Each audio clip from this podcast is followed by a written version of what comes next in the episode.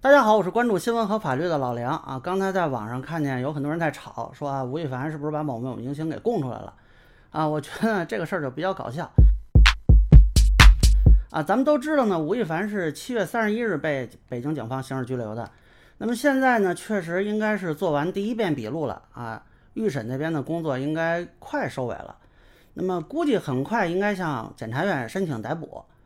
这个时候呢，他有没有供出呃他知道的其他的人和事情呢？啊，我认为不是说没有这个可能啊。我之前就说过，如果他能如实供述，那么将来是有可能获得从轻量刑的。呃，那么比如说这里边啊有其他的，是不是明星不知道，跟他一起干了什么违法的事情啊，甚至是犯罪的事情，他还可能说啊，因为供述获得立功表现。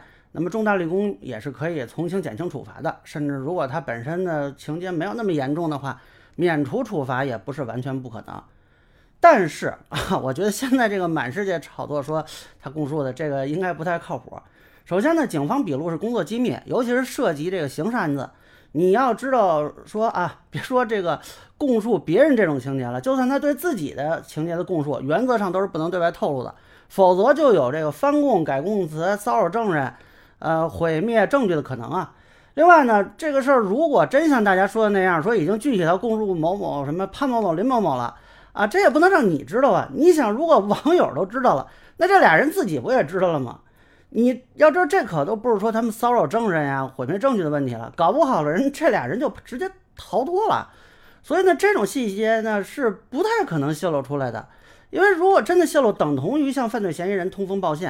啊，这可不是说某个人八卦一下的事情，这可就涉及刑事犯罪了。那如果真的有透露这些信息的人啊，假说是警方人员，那就是渎职啊。我认为涉嫌刑法的第四百一十七条，这个帮助犯罪分子逃避处罚罪，啊，可以处三年以下有期徒刑或者拘役，情节严重的处三年以上十年以下有期徒刑啊。所以我就想问，是谁这么勇的，冒着这种刑事风险出来泄露这个信息给大家八卦？这个但凡能接触到这些信息的人，对相关法律规定应该知道的非常清楚。